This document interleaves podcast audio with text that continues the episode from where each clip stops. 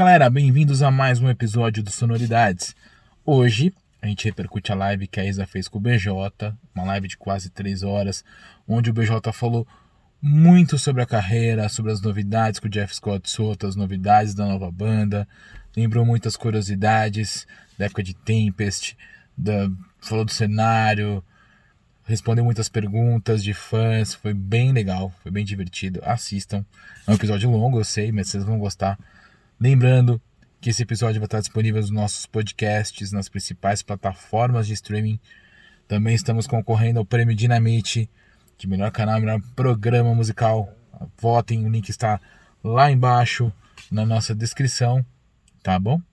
Curtam, compartilhem, se inscrevam, ativem o sininho, fortaleçam sonoridades, porque aqui, como a gente sempre fala, a música importa. Roda aí!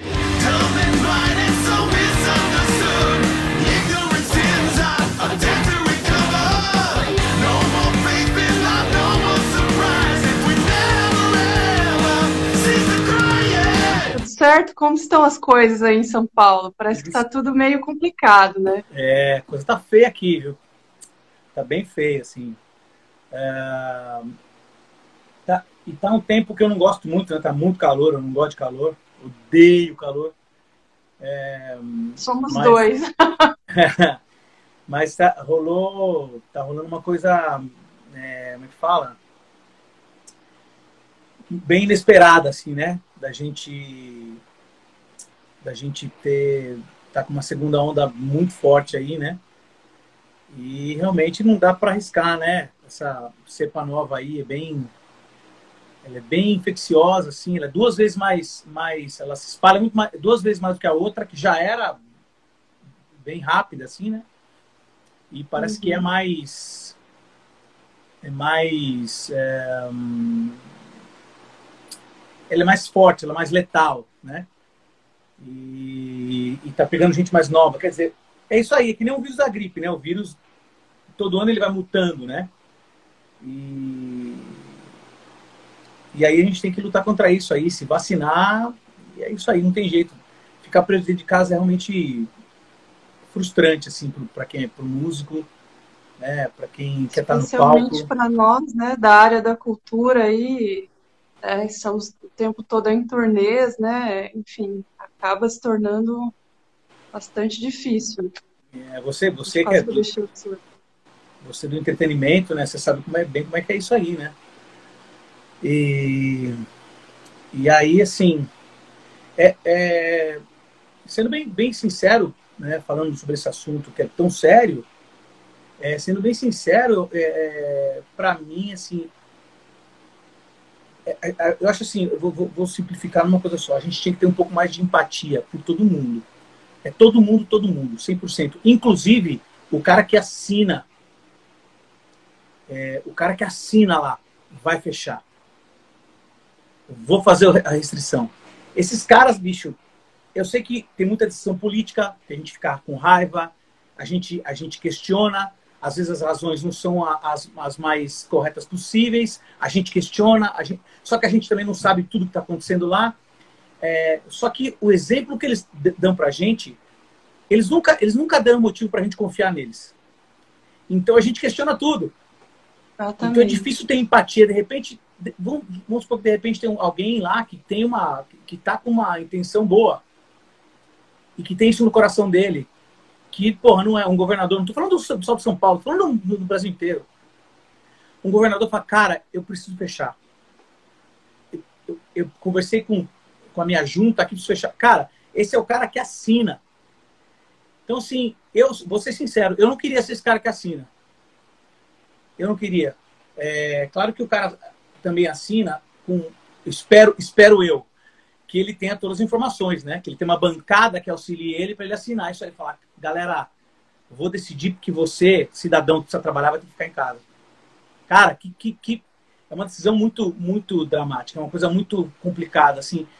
E, cara, todo meu, toda a minha empatia às pessoas que, cara, tem muita gente precisando trabalhar num desespero absoluto, assim, cara. Então é, é, é muito doloroso. Eu realmente, eu não sei muito o que pensar é, eu, eu, penso em proteger minha família, em ficar em casa e, e eu, eu, assim, a gente vai se reinventando, né? Eu voltei a dar aulas, é... a gente tem umas economias que guarda de uma turnê aqui, outra ali, e, e vai se virando, né? É... e eu não, eu não quero botar minha família em risco, né? Mas eu, eu, eu entendo totalmente aquele comerciante, aquele, aquele cidadão que quer trabalhar e precisa trabalhar. É o cara que trabalha, é, é o cara que trabalha, sai de manhã de casa, meu, para pagar a janta dele. Então, cara, é, é, é assim, é, é, muito é difícil. Eu estou no meio de tudo isso, porque eu sei também que, que, que, uma das formas de você conseguir realmente acabar com o colapso que está aí é, é, é, ficar em casa. Eu entendo Exato. isso, eu acho também. Só que ao mesmo tempo existe Mas, outro. É, é, também a gente entra num impasse, né, com a situação toda. Mas eu penso que quem pode ficar em casa está é, poupando a vida daquele que não pode, né? Sim. Eu tô 100% em casa, assim. Então, tenho saído muito pontualmente para ir no mercado, no veterinário, às vezes, porque eu tenho 34 animais na minha casa. Então, é impossível que. Que delícia! Pois é, impossível que. É, aqui é quase, quase um zoológico, assim.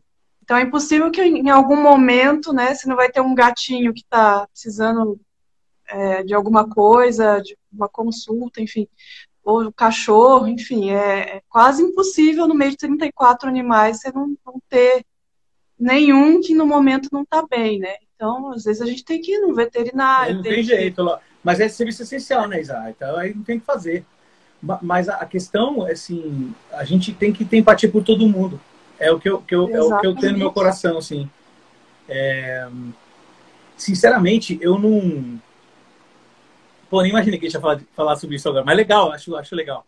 É, eu nem é, eu não consigo imaginar a, a, as, as minhas escolhas, as minhas, as minhas intenções, é, elas não são políticas, elas são humanas, né?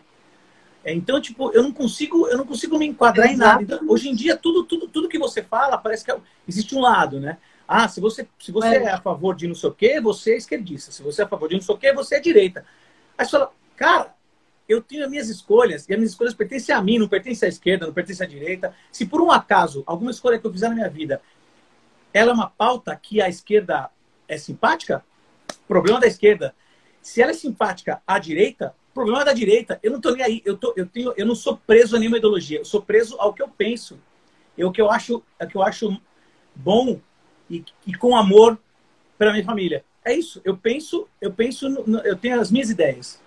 Eu não, eu não tenho ideologia. Eu tenho a, a ideologia é a BJ. BJ em conjunto com a família, inclusive, né? Então, eu, assim, eu não consigo, eu não consigo muito entender essas pessoas que se prendem a algumas coisas, assim, que elas se prendem a ideias da direita, da esquerda, do sei lá da onde mais. É, isso mudou faz, faz pouco tempo, né? Na verdade, isso, essa coisa da, da polarização, ela vem de oito anos para cá, de repente, sei lá, dez anos para